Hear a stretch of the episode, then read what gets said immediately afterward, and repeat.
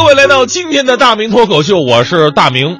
呃，北京啊，作为首都，虽然说是个非常国际化的大都市，很开放、很 open，但是呢，北京它也是一个特别神秘的地方。哪儿神秘啊？比方说你在北京工作，你就仿佛有了自动升级的职称功能。一个北京木匠，相当于二线城市的中级知识分子。我上学那会儿，家长吹牛的资本就是一水儿的北京学校。谁家孩子在北京上学，那绝对是光宗耀祖的事儿。你要在本地学校，你都不好意思跟人打招呼。那时候我们家有俩邻居，孩子差不多大，都考上大学了，俩家长在一起就聊天儿。当然了，我爸没参加，我去吉林大学，我爸都不好意思跟人掺和，是吧？其中一个家长问另一个：“孩子上哪学校了？”那位说：“哎呀，理工的。”哦，理工啊，我儿子上清华了。奉承一句：“哎呦，你儿子真厉害呀！”这开始嘚瑟：“哎呀，不是很难，清华而已啊。你儿子当初认真点也能考得上，没什么大不了的。对了，你儿子是大连理工还是北京理工啊？”那个非常谦虚的说：“麻省的。”哦，麻麻省，麻麻省是哪个省？他只知道北京的学校是。所以呢，我来到北京工作，在我们家乡的人看来，那是相当了不起的事儿。回去过年吃饭围一桌，我都是被谈论的焦点。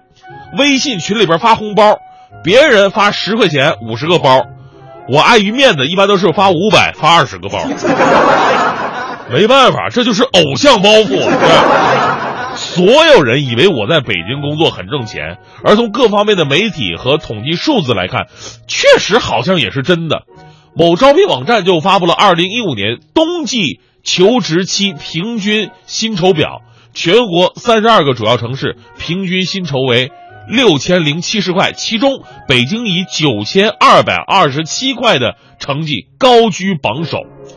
哎呦，这所以大家伙，我家里的人哈都说这个大明现在有出息了，在北京挣大钱了。其实我特别想给他们看另外一条新闻，就是据中国上海的财富排行统计公司胡润百富统计，北京已经取代纽约，正式成为了世界亿万富翁之都。在北京居住着一百位资产超过十亿美元的富豪，比纽约还多了五位。说这个事儿，我想说的重点就是。你们说这个九千多块钱的平均工资，你们说我在北京挣大钱，其实相当于什么呢？相当于把姚明和郭敬明放到一起，他们的平均身高是一米八七。然后你说郭敬明，你长得好伟岸啊！像我有这种被平均的感受的朋友，我相信不在少数。一般情况之下，我们统计工资都是习惯用平均值的平均工资。如果人的工资分布比较均匀的话，那用平均值体现出来的收入啊，是能够反映现实情况的。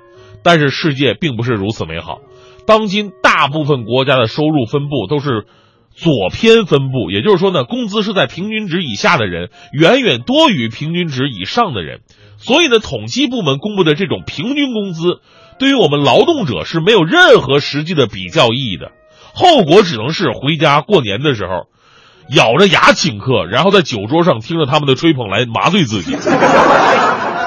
其实，如果想让想要让这个数据有意义，能真实反映出多数人的工资状况，应该公布的不是平均工资，而是中位数。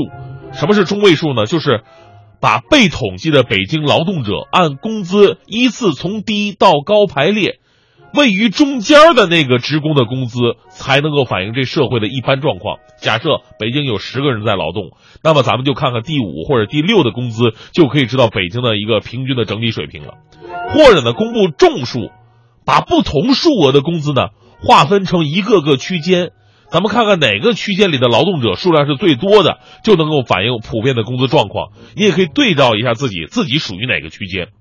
其实不管哪种方法，都比平均工资来的更有意义。而且世界上很多地方，比方说中国香港，用的就是这种计算方式。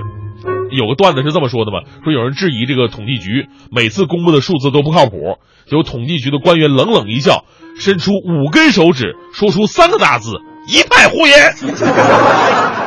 其实呢，这段子完全是黑化人家。作为专业人士，他们很早就知道了这种被平均拖后腿的无奈。早在二零零九年，国家统计局人口和就业统计司司长冯乃林就在接受采访的时候表示了，啊，就承认了只公布平均工资是有所不妥的。他说，我们统计中最大的问题呢，也就是现在我们平均工资的数不能够反映出差异来。如果我们能够发布工资中位数或者呢工资水平中数，就可能更容易被公众所理解。有人朋友问了，那为什么不发布这个呃中数、中位数和众数，只发布平均工资呢？我们相关人士是这么解释的，说这需要每一个单位、每一个人的工资来计算，所以呢比较困难，很难普查到这么多。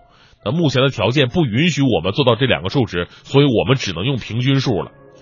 但是我想问的是，这是六年前的说法，六年过去了，北京房子都开始限购了。诺基亚都消失了，短信都快灭绝了，冯小刚都当上影帝了。世界变化的这么快，居然我们还没有克服困难，依然在用平均数来计算工资，还拿它来说事儿。如果真的很难，而且没什么意义的话，那就干脆不要算了。你就每年公布一个福布斯排行榜，我们看看上面如果没有自己的话，那就继续努力干活。最后呢，说到这个福布斯，每次看到上面的排名，确实让人特别羡慕啊，人家确实有钱。呃，尤其可以肯定的是什么呢？呃，说个正能量的事吧。虽然咱们中国的官方统计啊，总是有点不太尽如人意，但中国确实有很多非常厉害的创业者、企业家，值得我们去学习。成为富豪并不是那么不可想象。仅在过去一年当中，北京的亿万富翁人数就增加了三十二人。现在的时代呢，充满了机遇。最重要的是你要努力，更要突破，也不要炒股。在这里呢，不得不说，就是我们有同事啊，叫黄欢的那个，大家还记得吗？欢欢呢是个特别幸福的女人，她当时离开的时候我还万般不舍，但现在一看起来，她真的离开对了，她很幸福，因为她的男朋友呢很努力，事业心特别的强。昨天呢，我们就是在一起办公室的人嘛，在看最新一期富豪排行榜的时候，欢欢就在榜单上扫了一眼，微笑着说：“终于在这里看见我的男朋友了。”当时我倒吸一口冷气啊，怪不得离开了我。女人呐，女人不过如此。我就问他，哪个是你男朋友啊？欢欢指了指下边说：“责任编辑，写稿的呀。”